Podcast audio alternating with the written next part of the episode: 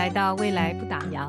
也是 We 的播客频道。在 WeX 系列，我们关注 ReFi 再生金融与 SDG 可持续发展的交汇点，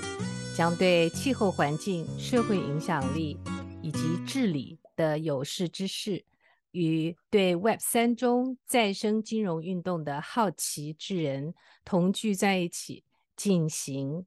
生态系统的实验，也为我们当前最危机的任务寻找答案，那就是我们如何重新设计金钱，同时治愈我们的地球。Hello，我是 Kiki。Hello，我是八九。是啊，八九待会会介绍他的名字，为什么叫八九？八九今天带来一个很有趣的话题。他说，小时候很多人会有志愿当总统，可是长大以后呢？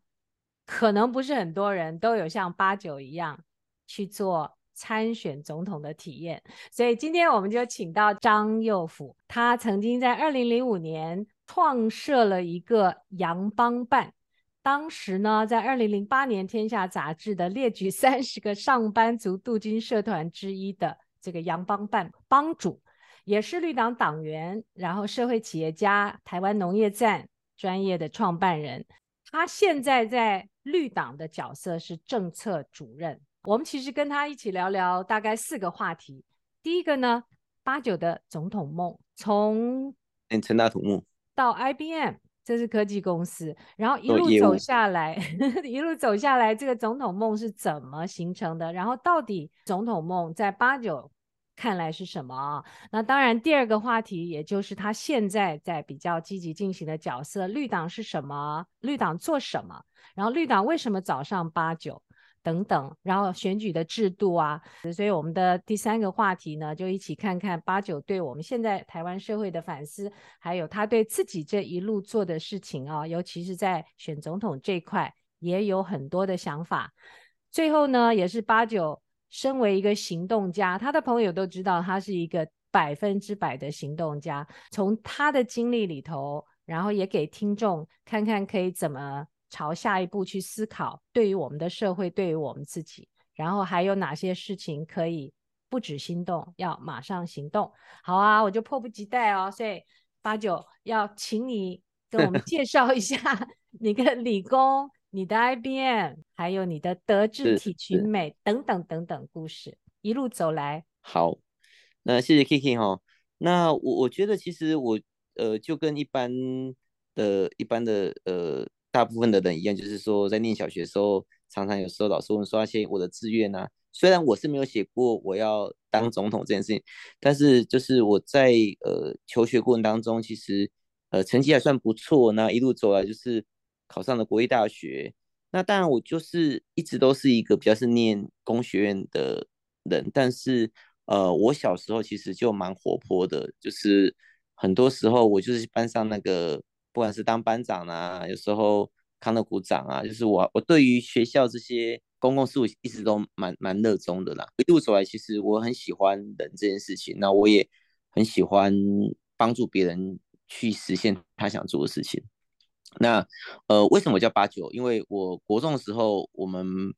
那时候开始有世界杯足球赛，比较在台湾比较有名。那时候我就迷上踢足球这个运动。那我就是一路高中，我还带领我们的班上的球队，然后还打赢隔壁校的校队，蛮有成就感的。就是我做每件事情，其实我都蛮属于那种开创型的人，就是别人不爱做的事情，我其实都会捡起来做。而且我还蛮幸运，就是。每个开开创型的事情，我都能做到一个还蛮不错的地步，尤其是像这种呃社团型的，所以我觉得我有号召人跟呃把一群可能比较不不是一开始能够整合人变成一一群人，我觉得我这个呃一方面我自己也很有成就感，一方面我我觉得我自己做不错。那大 IBM 应该是说大部分念。呃，理工的男生应该就是去当工程师嘛。那我自己曾经也想过我要去当工程师，只是我觉得我的个性是真的不太适合只当个工程师而已。就是说，我觉得工程只是我的一个一个一个本职学能吧。就是说，我觉得我的这些逻辑能力还算是不错的。所以那时候，呃，我花了一段时间，呃，终于进了 IBM 去当业务，因为 IBM 这个公司。它蛮有趣，是它是全球在一九三零年代就成立了所谓的 Sales School 的一个公司，所以 IBM 我那时候看到报章杂的报道，它就是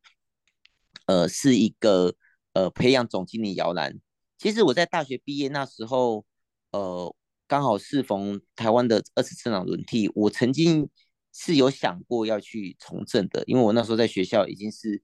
这种学校，呃，比较是热衷公共事务的人，只是那时候我发现，呃，我并没有那样的特别觉得，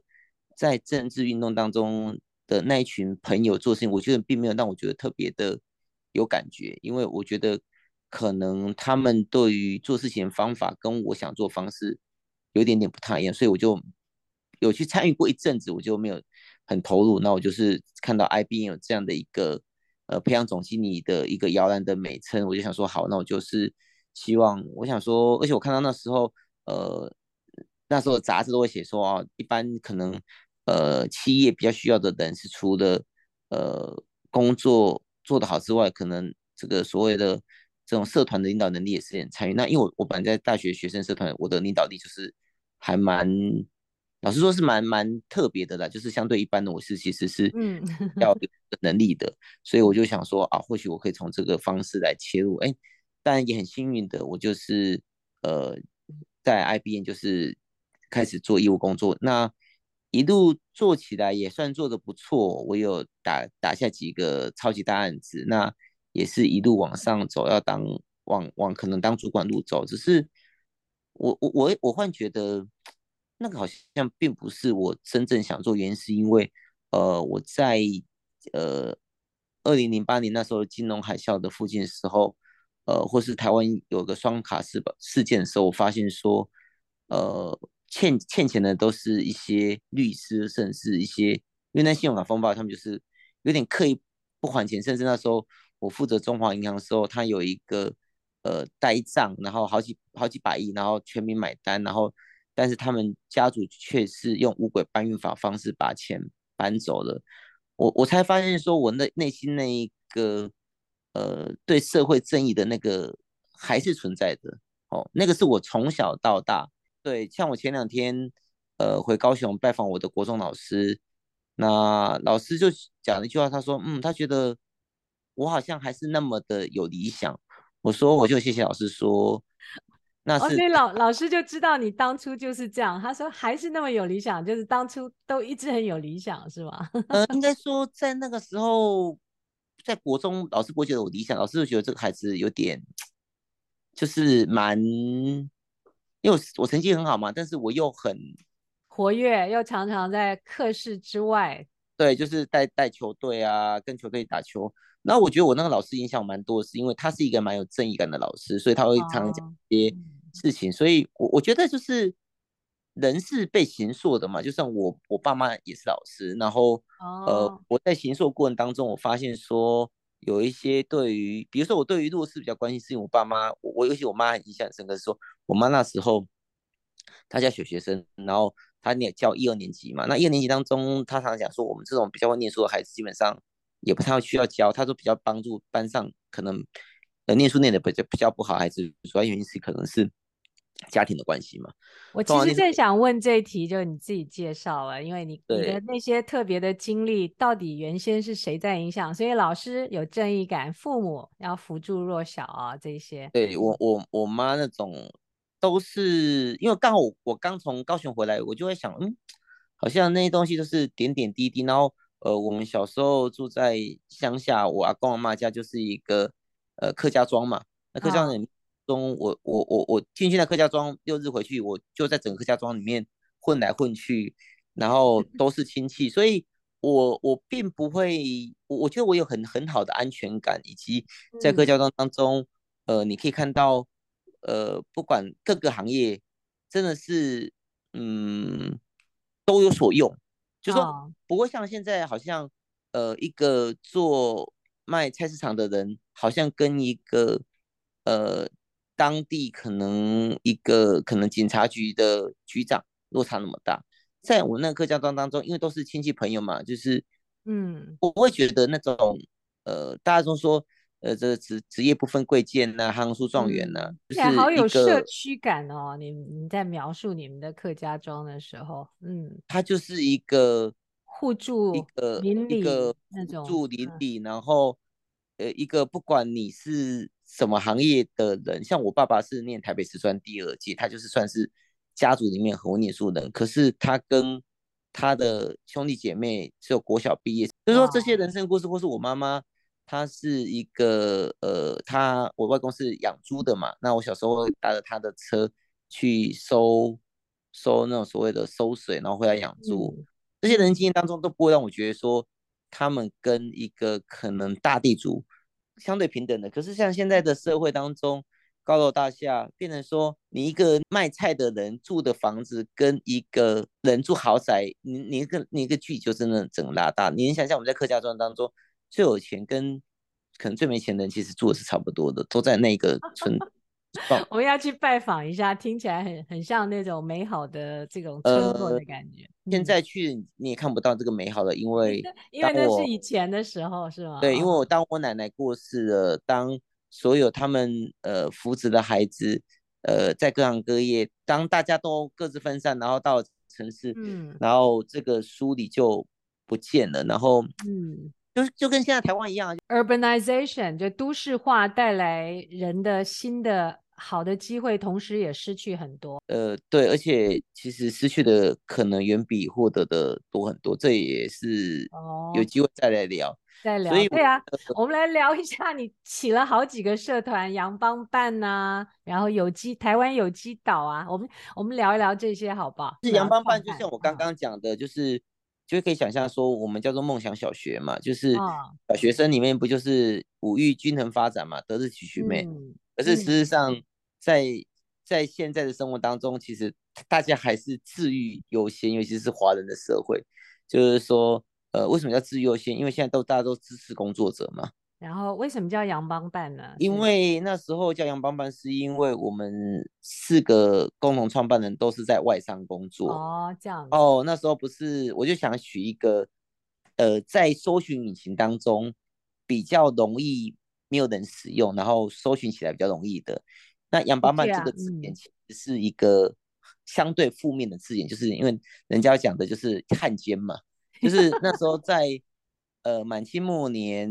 对啊，我那时候也想到，不好意思跟你讲，不会不会，他就是一个帮外国人打工的。那我我在 IBM 不就是在在帮外国人打工吗？只是说 那时候的外国人打工是比较比较那种负面的，但是啊，在在我工作那个年代，嗯、呃，IBM 已经是台湾年轻人的首选了，嗯，就是向往的地方，嗯，对，所以对我而言就是。呃，慢慢走到全球化了嘛，所以说我觉得杨邦办的字眼，呃，就变成是我那时候取的，然后我也有有意识选这个字，是因为你去 Google 杨邦办这，你知道现在 Google 杨邦办几乎都是我们社团的内容，嗯、所以就很容易。名字、取得蛮好的，哎，对，我我在 DEC，所以其实我我们当初跟 IB IBM 还是竞争对手呢。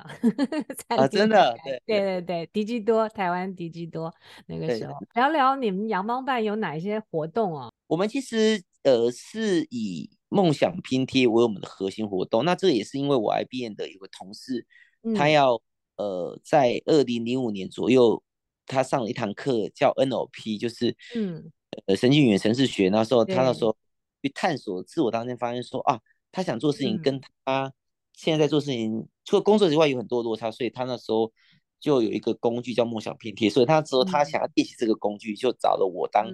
点像小白老鼠吧。嗯、那我跟他访谈的过程当中，因为那时候我在 IBM 已经待了有一段日子了，嗯，虽然没有很长，可是我一直觉得好像内心有哪些嗯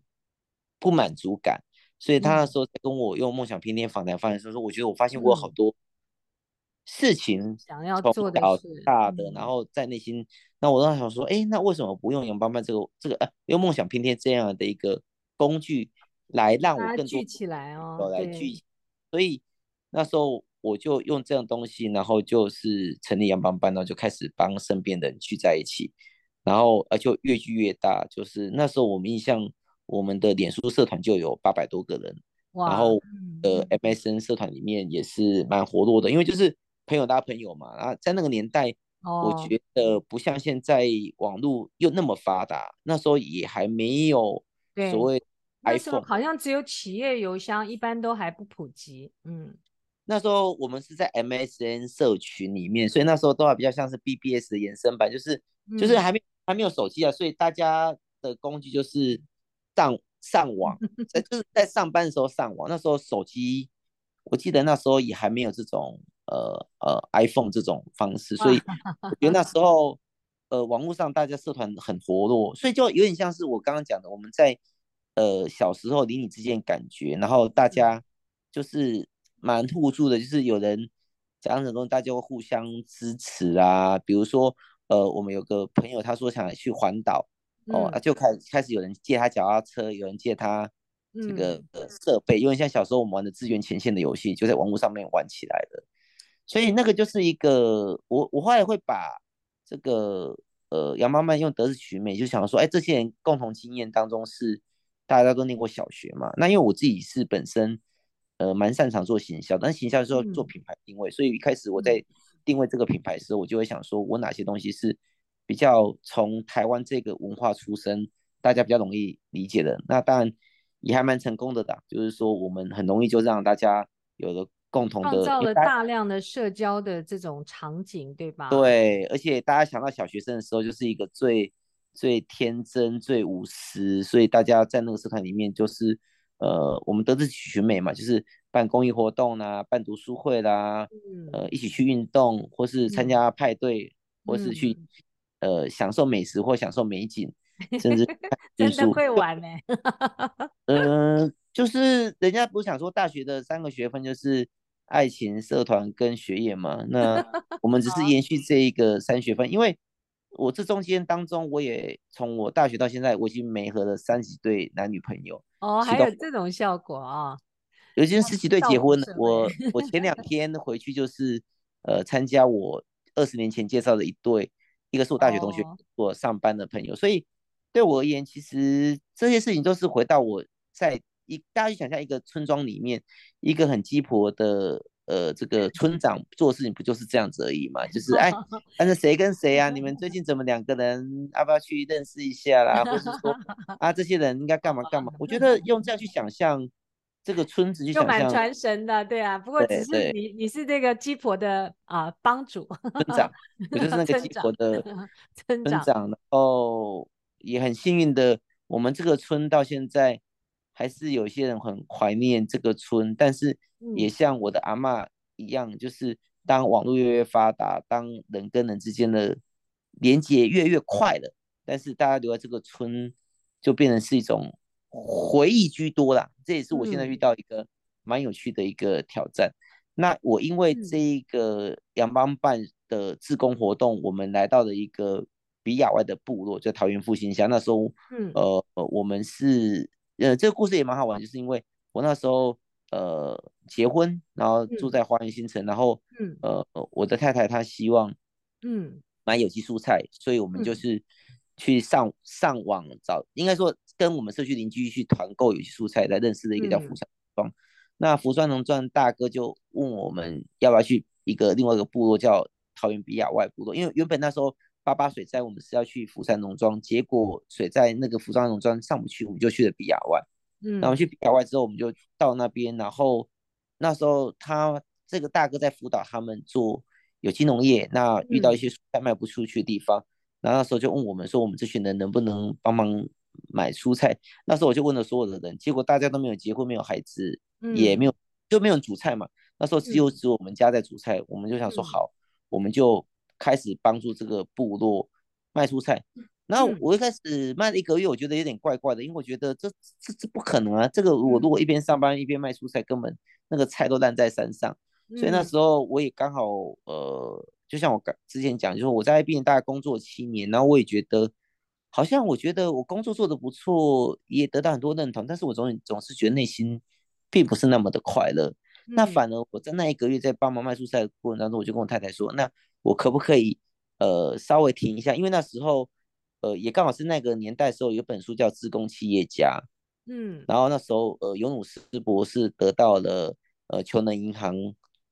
这个这个就是诺贝尔和平奖嘛，嗯，啊得到求能银行基金会现在对。对嗯对那个事情，我那时候看了一本叫《自工企业家养成班》的故事，嗯，我才发现哦，原来这件事情真的是我我很想做的。因为我大学我参加一个学生社团叫 ISEC，那那是一个跨全球性学生社团，所以 ISEC 里面当中就已经有这种有这种种子了，有啦，然后怎么互助的东西，所以我觉得那几几条其实就像所有的支流最后面会奔向大海嘛，所以我我不同的支流汇集。就在自工企业家这件事情，让我觉得说，好像这件事情，因为他有企业家又有自工，就让那个两个很冲突的事情，我我发现了有人可以做这种事情，而让我觉得非常的兴奋。嗯，有的所谓的 social enterprise 这个概念当中，所以我就是呃，但我我我觉得，当我知道 social enterprise 到我能做 social enterprise 也过两年了，嗯，因为那时候台湾在推 social enterprise 的时候，我其实有参与，包括那时候。那个落水的王文华跟那个等成立了一个比赛，嗯、哦，然后第一名也是做农业的题目，嗯，哦，那时候整件事情就让我觉得，哎，好，我可不可以拿这个桃园复兴乡这个 BRY 部落当做是我一个做职工企业家社会企业起点？那呃，我太太说，台湾农业站就诞生了，是吧？对。然后台湾农业站其实中间还有个小插曲，是因为一开始台湾农业站这粉丝团不是我我做的，嗯、一开始我是呃经营一个爱乐活社会企业的嗯粉丝团。嗯、对，台湾农业站是我有一个朋友，他是一个呃呃算是企业家，然后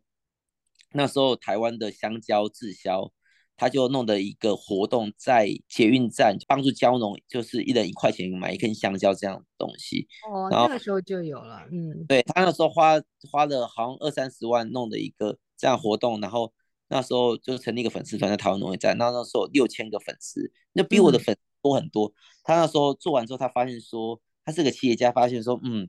这件事情不好玩，因为如果他这样做，嗯、没办法。做他的企业嘛，因为因为这件事情做下去不是那么容易的，嗯、所以他那时候说，哎，八九要不要送给你？我说好啊，我就把它接手下来，然后我就从六千个就一一路营运到现在八万五千个。嗯，那当然会会因为搭到了那时候脸书的流量红利，所以我记得我在太阳花学运的时候，呃，刚好呃大家对这种服贸啊这种议题，嗯，也比较热情，嗯、所以那时候我们台湾农业站粉团一天来两千个支持者。嗯就一路走到现在，嗯、然后我们也很幸运，说在过程当中，就是帮助我们有很多很多这种帮助小农的故事，然后慢慢慢，台湾农站就变成是一个小有影响力的自媒体，嗯，然后就就就忽然 觉得，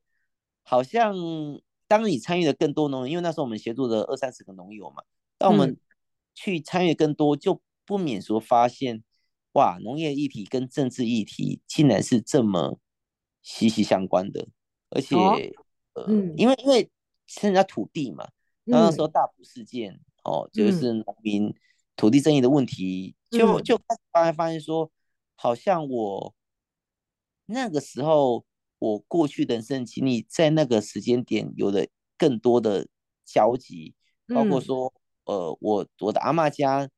那一块，就是后来那个呃大爱园区，就是。呃，小小林村事件当中，他们只能迁到就是迁到我的，我那刚讲那个客家庄，嗯、他们现在就那边就是永宁基金会那边在帮助农的地方，嗯、然后那边呃也有我们的有机农友被台糖，因为要给永宁基金会，所以就是把农友直接征收就给了，因为是在现在在农地当中还是有那么多大家是看大不看小的这样的。嗯情当中，所以我就是一路走来，我就觉得越来那个心里内心那种越来越越不平等声音跑出来。因为那时候我印象深刻是那时候郭台铭就说他要出来选总统，然后他就打着呃我们需要一个公平公更公平更正义的什么事情，我心里就觉得非常非常的不以为然。我觉得如果他那样叫公平正义话，那我做的可比较多了哦。就是 在做农业事情不一样的手法，嗯，呃，就是他有这样的企业影响力，可是我觉得真正的公平正义当中，我觉得他们做的事情跟我们做的事情是离太远了啦。因为就是真正的公平正义当中，需求者就在那边，你怎么去帮助他，那才是真正从他角度去，而不是你用一个比较上位角度去施舍他那种公平正义，不是真正打自内心草根性的公平正义。所以，那是促使你后来用无党籍身份去作为你总统候选人的机缘吗？嗯，主要是那时候，如果你有印象深刻，就是那时候台北市长，就是二零一八年的时候，吴尔阳出来唱那个蜂蜜柠檬的故事，嗯，让那个大家对台北市市长选举有一个比较不一样的东西。所以那时候我想说，哎，或许我可以用一个。呃，无党籍总统的候选人部分来倡议有机农业，我那时候只是很单纯是这样说，我希望透过呃这个呃总统这个，因为那时候我比较单纯，我想说啊，他应该要办政论会有发表会吧，什么什么，我可以在那边去发声。我那时候真的真的是看，因为那个吴尔阳上一次二零一八年选台北市长，他唱蜂蜜柠檬，我想说，哎，这也是农产品的，对不对？因为我那时候我也在卖蜂蜜柠檬，对，我想说，嗯。那我应该可以用总统这个部分，我我其实是那时候也搞不清楚到底选总统怎么做，我就是这样的一个起心动念。然后就像刚刚你们听到我说的故事，都是我就是那种呃知道就会想去即知即喜的人呢，我并不是那种知道就等着的人，我就是想说，那我就试试看，哎，去调查了，发现说，哦，哎，这个选总统没有想象那么难嘛，就是第一个你只要去登记，重点是第一个最难的是你要满四十岁，那时候到。Okay. 台北市长三十岁，就是直辖市长三十岁，然后总统四十岁。我想，哎，我刚好那时候二零一九年、二零那时候我刚好满四十岁嘛，因为我是一九七七嘛，然后是是二零一二零一七。我想说那时候我也满四十岁，然后第二去看他，只要去开一个账户，然后到监察院去报备，就可以成为你参选人。那我就觉得很这没有很难，为什么大家不去选？我就去登记了。那登记过程当中，我我我就想说，我就是就如我刚刚讲，我就想说就可以来做倡议，就发现说哦，没那么简单。登记后才发现说，哦，要印在选票上面，还有两个大门槛，一个门槛就是说你要先去丢一个选举保证金一百万，哦，这是一个很大门，嗯，所以我就开始募款，这还不打。那时候我学弟在绿党当秘书长，他就跟我说，学长，我介绍一个曾经帮过宋楚瑜跟。呃，许信良选过无党籍总统的人来跟我聊聊，我就跟那个他叫小鹿哥，嗯，这歌也也很很很经典呐，哈，就是前阵子蔡英文在推动高端的时候，嗯、有一个作家去支持他打高端，嗯、然后打打了不久就过世了，还上了新闻，哦，就是那位吗？陆志俊，对，他就是那个小鹿哥，他就是跟我对话过，说他曾经帮许信良跟宋楚瑜选总统，他说许信良好像花了一亿吧，宋楚瑜花了两亿。我才发现说，那个一百万保证金其实还算是小事，因为那只是你去联署的保证金。你接下来联署在四十五天内要联署五趴，这个要花上亿。我才惊觉说，哦，原来台湾政治门槛。那我有终于知道说，为什么呃柯文哲，很多人知道柯文哲为什么阻挡，原因可能他支持宜兰不是所有人，他阻挡原因就是说，他如果说不阻挡，他这次要选总统的话，他要多花一两亿。可是他那时候趁那个事的时候。他呃，这个呃，民众党过了五趴，他就可以提名他总统了。嗯、所以像时代力量其实也可以提名总统，只是他们要不要提名而已。嗯，所以这这事情都是还蛮有趣，我就把它当做一个对于这个社会制度的一个学习。我觉得你自己参与的话，你更了解。嗯、所以那时候我就是也去上网募款，还募了七万多块，然后到不到一百万，就是不能够去成为那个第二阶段，但是。至少我是那二十，然后有五十组还是几组人，反正我就是那几组人当中其中一个。因为你现在去政府的网站去找我的名字，有看到我这个参选总统记录。那大家其实也不会记得说这个人到底有没有，因为没有印在选票当中，其实都没有。所以后来我还是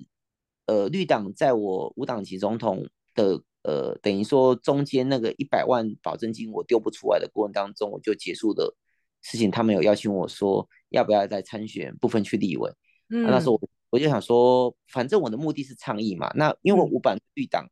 从呃二零一零年我做社会企业开始，我就有几个朋友在绿党当中执委啦，嗯、或是当很重要的位置，所以我我一直对绿党都是保持蛮友善的一个部分。而且绿党它其实是一个全球性政党，就像我大学参加那个学生性社团 ISEC 一样，因为我们 ISEC 其实。有很多后来就成为像日本的小泉纯一郎啦，或是欧洲很多，嗯，呃呃呃，这种所谓的政治领袖，都是从我们那个大学 ISEC 社出来的。有哎，对，当初我们在企业招人的时候，如果他履历表上有 ISEC 的经历，其实是会优先考量，因为对领导力呀、啊、各方面全球联联动都有，都比跟一般学生不太一样了的。哎，AIESEC，我大学二年级的时候我就做了 CSR 的 seminar 了。你能想象？二年级就做 CSR 哦，所以是在那个 ISEC 里头的。对，因为那时候 ISEC ISEC 就在谈 CSR。然后我我印象深刻，那时候我去统一募的一个五万块的募款，就是做办的一个 CSR seminar。呃，那时候这个 CSR seminar，我们还有日本的，我们叫做这个呃，同样 ISEC 的的朋友来参加，所以那个对我而言就是一个一个滋养我对于这种全球性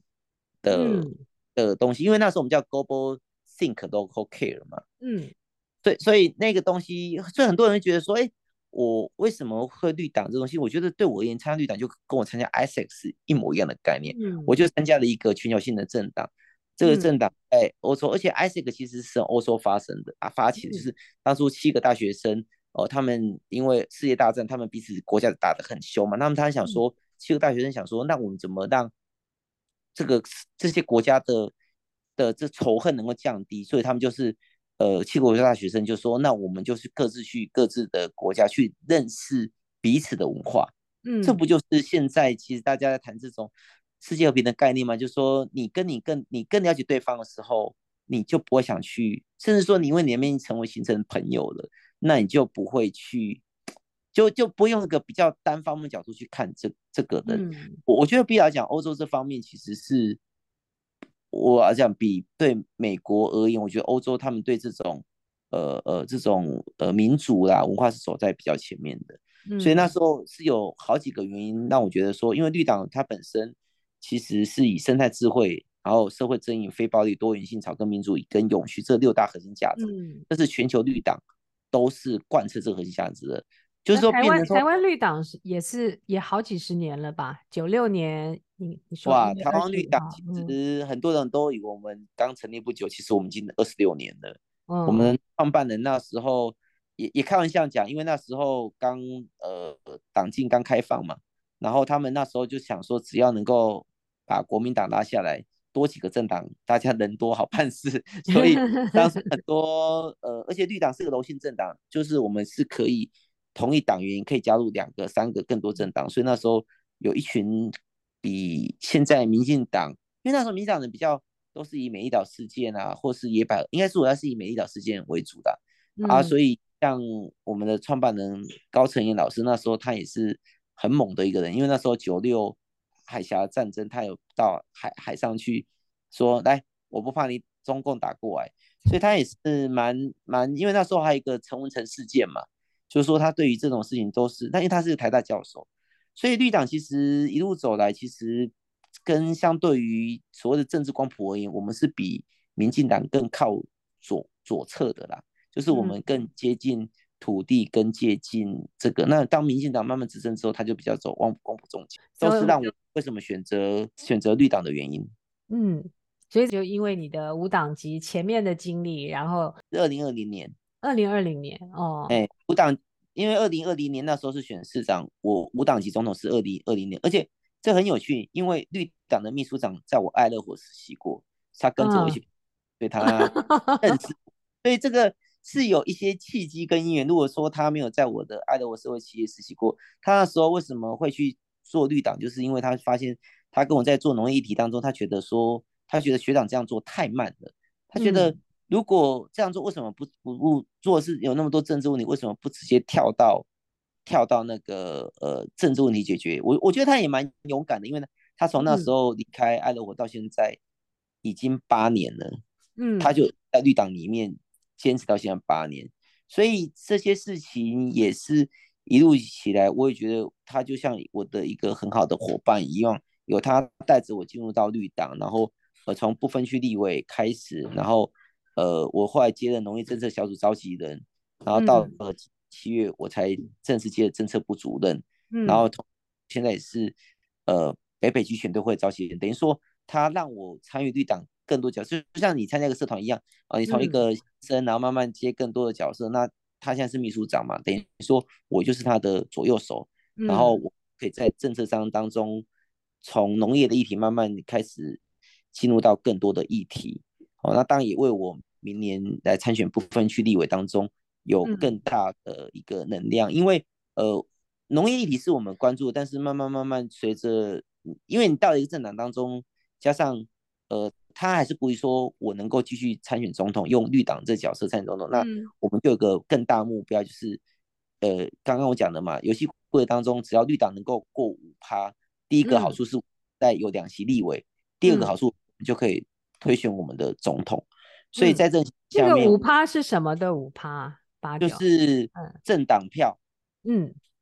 就是我们现在台湾的选制当中有一个是呃政党票这机制，这个政党票机制的好处就是可以让，比如说你在投这些呃总统、立委过程当中，你还多一张票政党票，嗯，像政党票当中它的设计是呃过五趴就两席，其实我觉得一直觉得这设计我到现在是觉得有点匪夷所思，为什么不是二点五趴一席？像我们绿党现在二点四趴，就差那个二点五，只差零点一 percent 就可以。有一席立委了，可是它就是五趴两席。那你你一个政党五趴的时候，你就可以推名提名你的总统。是，然后呃，政党票是这样子，一二三，还有另外的意义。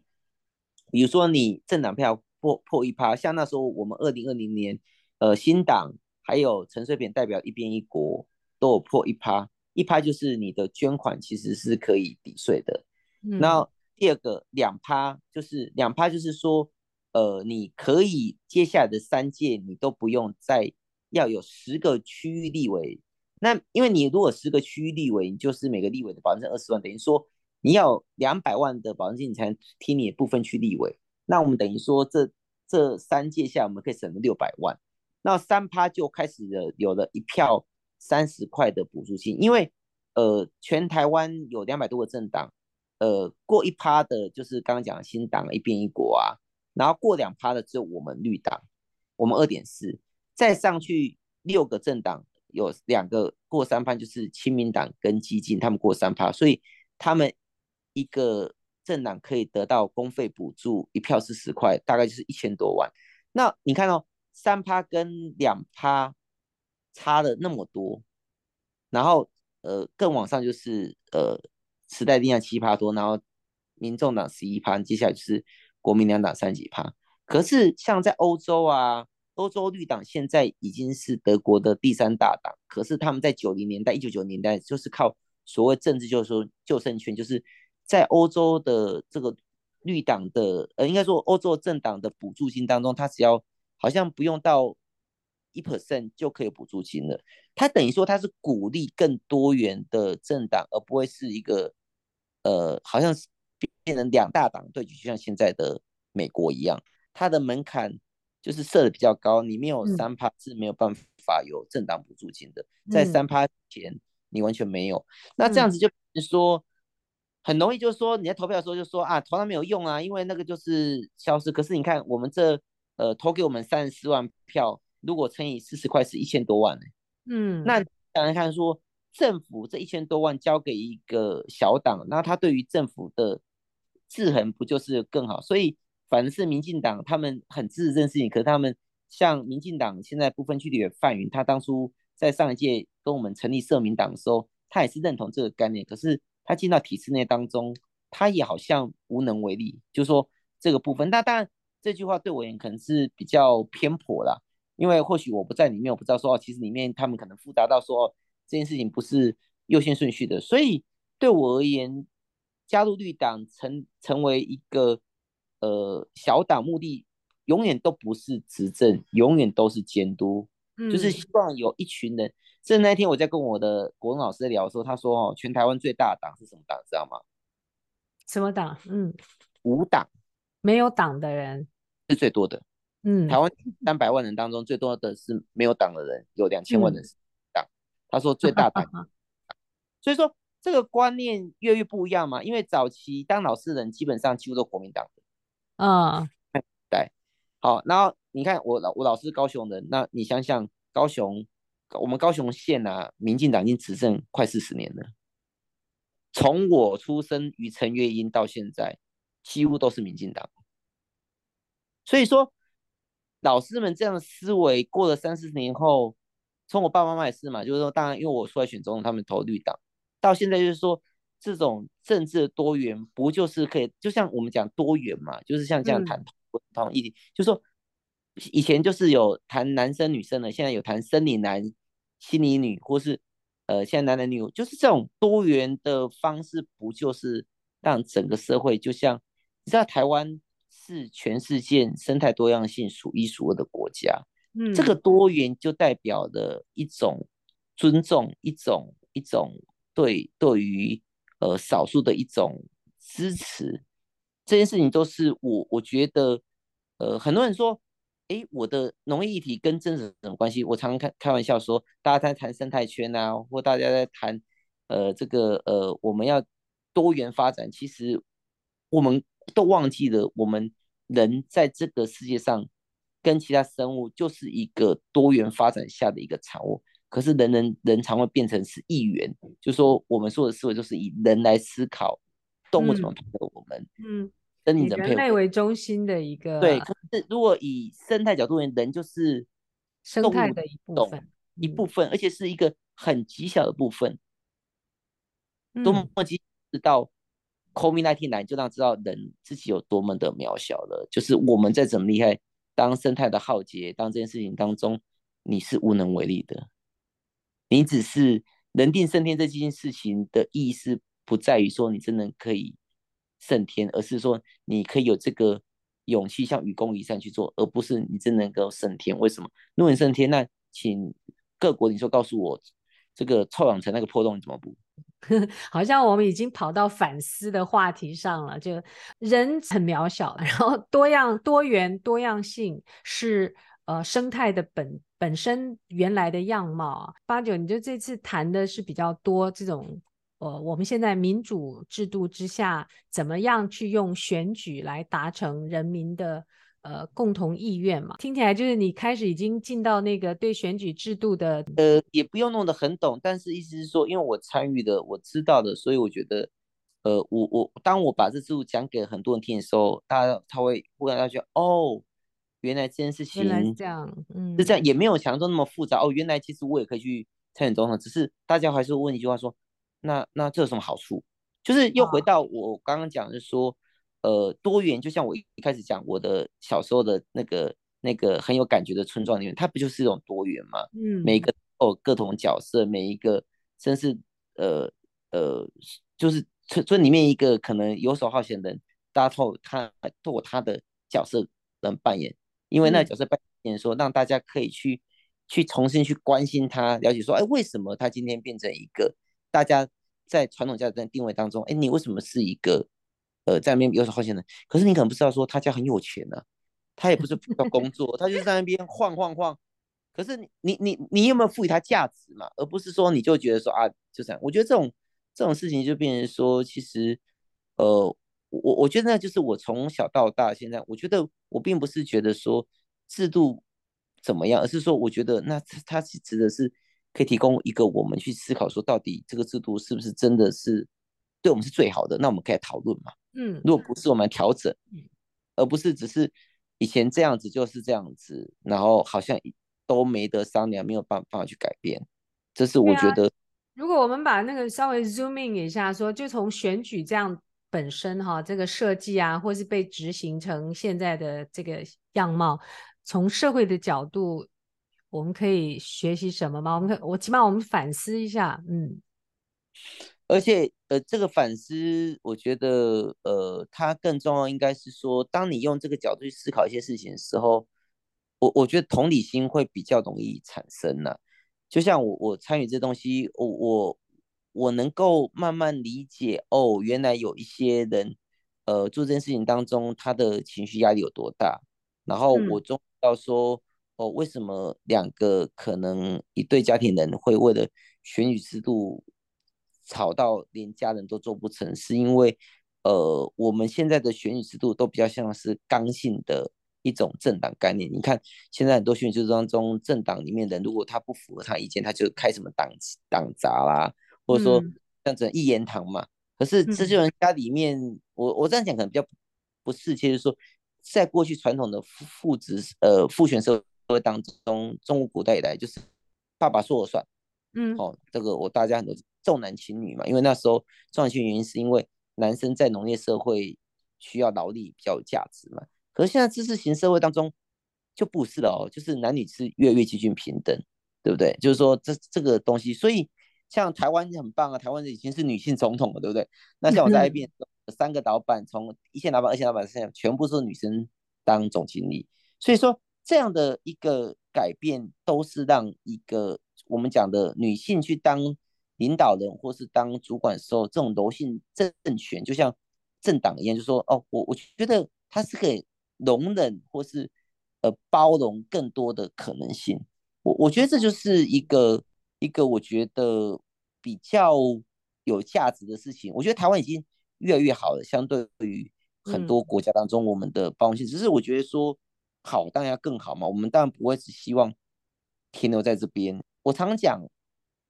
不一定会过得更好，原因是什么？因为你如果定义过过更好，原因是你要追求 GDP。像台湾现在 GDP 已经超越日韩。我是昨天昨天看一个社论嘛，说，哎，台湾 GDP 超越日韩的这件事情，哇，哎，大家没有什么感觉，这个这都有对我们什么好处？就人均 GDP 超越日韩对我们什么好处？所以说，我我觉得这就是一个很很很有意思，就是说，我们其实是比。三十年、四十年前，我在住在乡下的那时候的台湾更富有了。这个好什么定义？我我儿子现在三餐吃的东西，跟我三餐吃的东西，他跟我几乎是每天过年在在吃东西一样，当然过更好啊。但是他有真的过得心里比较充足吗？我不晓得。比如说，好的定义在不断的在重新调整嘛。哎，我想问一个跟这个。更相关的，就当我们觉得我们更多元啦，有进步，那投票率却越来越低啊。嗯，这件事情其实欧洲也是这样子。嗯，越先进的国家他们选举都很冷，像这次台湾选举很冷，我觉得不是件坏事情，因为选举冷的好处就是可以让大家重新思考说，到底提出什么政策，而不是一个嘉年华式的，一直就是透过这种呃呃煽动式的这种。比如说竞选晚会就是一个嘛，嗯，像一党是办不起竞选晚会的，那竞选晚会这件事情，呃，就一个很嘉年华式的动员参与，大家有一个共同的感觉，但是其实有多少人真的对政策有了解呢？就是说我我觉得像在欧洲，我当然不是讲欧洲一定很棒，但是我说欧洲的孩子他们会上街头去发传单，去收集更更多呃。对于你一个政策的想法，而我们台湾的孩子，呃，上街头永远都只是参加游行，或是父母带去。我觉得这个层次还是有一个落差，所以我觉得台湾的选票率越低，我觉得呃不是件坏事，但是这件事情有它可以来思考的地方，就是说，那为什么会跟呃其他呃先进国家越越来越低？会不会是？没去投票这群人，他们对于这一个国家，对于给他帮助的无力感越来越高了。举个例子，呃，我们在这个上次不分区域立委选完之后，八大的朋友找上了我们，希望透过我们的力量能够帮忙发声。那我们呃，就是跟他们相处了一段时间的时候，就很巧的在这个呃前阵子疫情的时候，他们就是。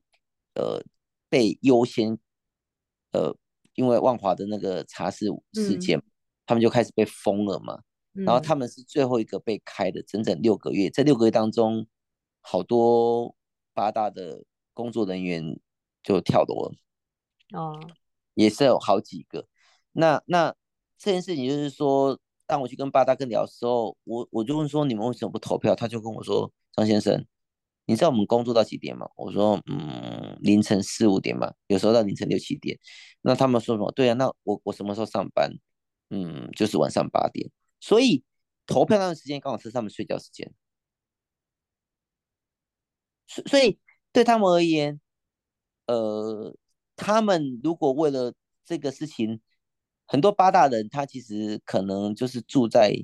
南中南部，好，因为他们就是在台北讨生活嘛，台北毕竟是省，或者说他住在其他地方，等于说对他而言是一件很麻烦事情。加上说，他就算投完这张票，那到底有什么政策是对他友善的？陈水扁上之后，嗯、就是把八大赶走啦，把他们跟呃黄赌毒混在一起啦，或是说呃这些这些国民党的朋友，就是呃八大的议题当中，他们因为很多支持者比较是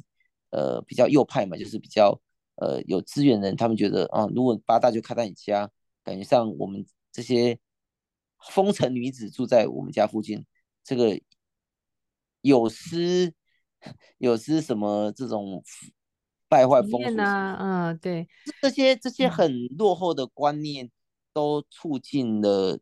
八大的朋友们其实根本不想投票。我现在只是举一个例子而已哦，在这里、嗯，他们觉得参不参与对他们没有影响，或者是因为他也没什么他们什么帮助。然后对这些政党人，就是等到后面想到他们说，这些都是他们的肺腑之言，尤其是。在这一次疫情当中，他们被对待的一个不平等待遇，嗯，所以，呃，我只举八大这种工作者，那比如说很多大夜班的人啊，他们就是要睡觉，甚至我我认为说，下次我如果说选不分区率，我就会想倡议说，那我们是比较美国啊，应该通讯投票啊，对不对？甚至电子投票，为什么不行呢？这些事情都是一些，呃，我们可以让这个多元的声音能够。被发声的机会，哦，这就我觉得在这个参与这个政治过程当中，我才会因为了解的更深，好、哦、而得到这些对于制度的改变的一些反思啦。那当然，老实说，参与的越多，也越来越觉得我们一个小党其实，呃，对于整个撼动机制的能力，其实是比我想象中的低的。那呃，也因为参与政当中，其实我认识很多 NGO 组织。其实应该说我在爱乐活社会企业的时候，我在创业的时候，其实我就帮了很多 NGO。因为又回到我是 ISEC 嘛，所以我从很小就参加 NGO 组织，我就在自工。所以我我我一直认为说，我当初加入绿党，另外原因是说，我认为绿党应该可以成为一个 NGO 的一个发声平台，因为绿党本身其实也有社团的机制，像我们全球绿人的这个。大会里面的这个会长就是我们台湾人，他有点像福人社的概念。嗯，全球总会的会长就是我们台湾人，叫 Kelly 嘛。嗯，那 Kelly 对，对对对，那人是 Kitty，。对，所以我说这些事就是说我我觉得，呃，政治是一个重要的工具，但是它不是唯一的方法。好、哦，你看这些同同婚的议题，不是这个齐先生从年轻的时候去去论述，去成立社团。呃呃，去去做这种推动，所以我我认为，呃，NGO 社团其实是比政党更重要的，因为一个台湾的政治团体不过两百多个，可是台湾有四五万个 NGO 团体，只是怎么透过政党这个工具去发声，去去，我们刚刚不管讲到政党实际当中，去影响整个政府的结构，好、哦，什么政府结构？说政府。两兆三千亿的预算当中是由人民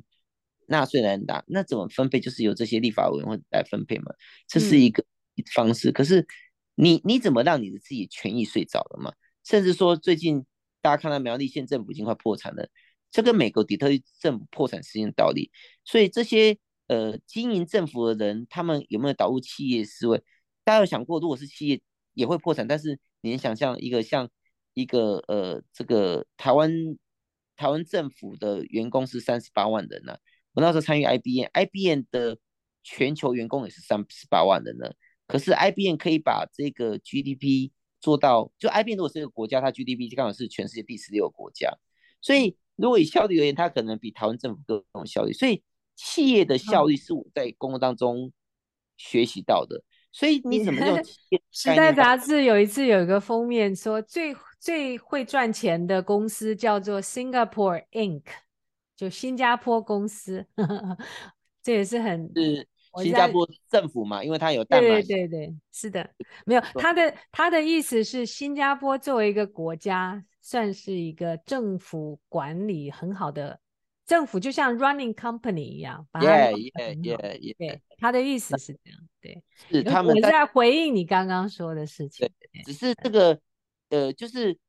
这又回到一个，因为谈新加坡，我的朋友在新加坡，他就跟我讲，他们新加坡政府很有效率，然后政府的官员像部长都是年薪五六千万的，所以他们的贪污就相对少，因为这会有机会成本的问题嘛。他们很羡慕台湾这种小党已经开始可以有两党制，他们还是比较上一党的。所以我，我我的意思是说，我我也不是说一直觉得只有企业最好，而是我觉得通常在一个呃一个社会设计是一个三个部门嘛，就是第一部门、第二部门、第三部门。第一部门就是政府单位，第二部门企业，嗯、第三部门就是所谓的 NGO 组织。NGO 对啊，你刚刚其实提到它的数量最大，可是。真正的影响力，或是所有的资源不在他们手中，是这样子的平衡度的问题，就是三足鼎立，嗯，以来鼎是最稳固的。所以台湾的，我我认为结构性问题是 NGO 不够强。像美国有两个人就在一个人在 NGO 工作，所以我我我当初加入绿党，或是我会投 NGO，其实还是回到刚刚那件事情而言说。如果这个社会要更稳固，第一部门跟第二部门跟第三部门之间的距离要是一个等三角形的。可是现在问题是，第一部门跟第二部门的距离太近了，跟第三部门的太远了。NGO 是第三部门，第二是谁？企业。企业哦，那政府企业。所以你看，政府跟企业还是比较近嘛，嗯、就是第三部门跟政府拿的资源。跟第二部门跟政府都是比较依赖他，第三部门不能够成为一个跟第一部门、第二部门能够平起平坐的那第三只脚的时候，就是你可以想象一个一个三足鼎立的那脚是一个掰咖的脚，嗯，所以嗯，不管加入绿党或加入 NGO 组织，都是为了让第三只脚。而且你看到每一个人都是一样啊，我在一个上班族，我平常白天企业工作，我下班后像荒野保护协会那群朋友们就是。像呃李伟文医师，他就是利用他上班以外时间去成立的荒野保护协会。荒野今天对台湾影响力有多好，或是像慈济这些呃组织对台湾的影响力，嗯、或是对台湾的这种呃呃呃在国际的发生，像多少国际人知道慈济这个组织？我觉得这都是 NGO 组织。所以我我我很多人都问我说，啊你从政不选上要要？那干嘛从政？我我都说这就是一个议员思考的方式，就是说你你从政就是要选上，那你选不上就不做了，这件事情对我而言是非常不可思议的。就是你要去做，你才能去产生了一些改变跟影响的机会嘛。但是你在过程当中，你透过你认为对的方式去做，这个影响就会让一群人跟着你走上来了。这才是我做这件事情更重要的事情。而不是只是哦，我觉得就像很多人说啊，我就反问他们说，那如果是这样子，那是不是我们大学联考设计，你考不上国立大学就不要考了，或者说你考完大学就不要考了呢？那现在所有大学都一百二十 percent 了，就是这个有点呃比较是一个落后的想法，就是说我觉得呃从政重点是参与，就像小时候我们小学里面有班长嘛，那大家为什么选班长？我现在就是选班长而已啊，只是有好几个人一起选班长，然后当然就是这个厉害的人可以选上，但是难道没有选上班长的人他就没有价值吗？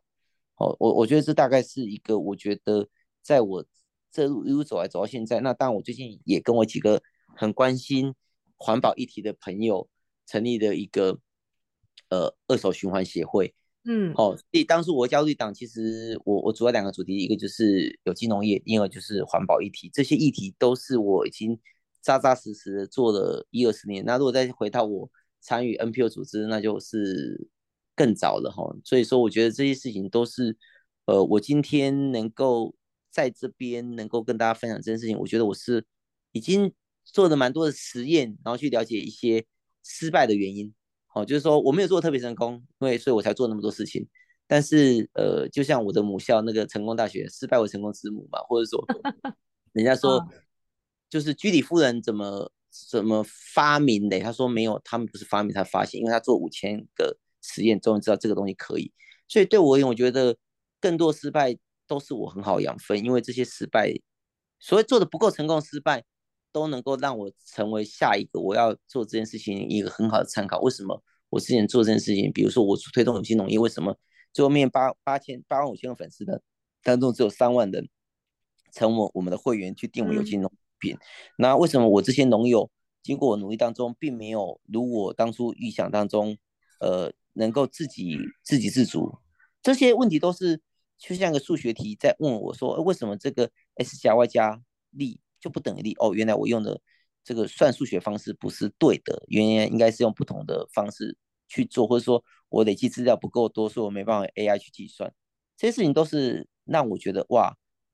还蛮蛮有趣的，因为因为我觉得也不是大家只有看到。你看到呃选赢跟选输而已，而是在过程当中，你因为参与了选举带来的改变，带来的影响，对自己的改变跟对身边人改变。嗯，我有很多朋友因为看过呃别人拍我纪录片，或是我投入选举这件事情的，而他们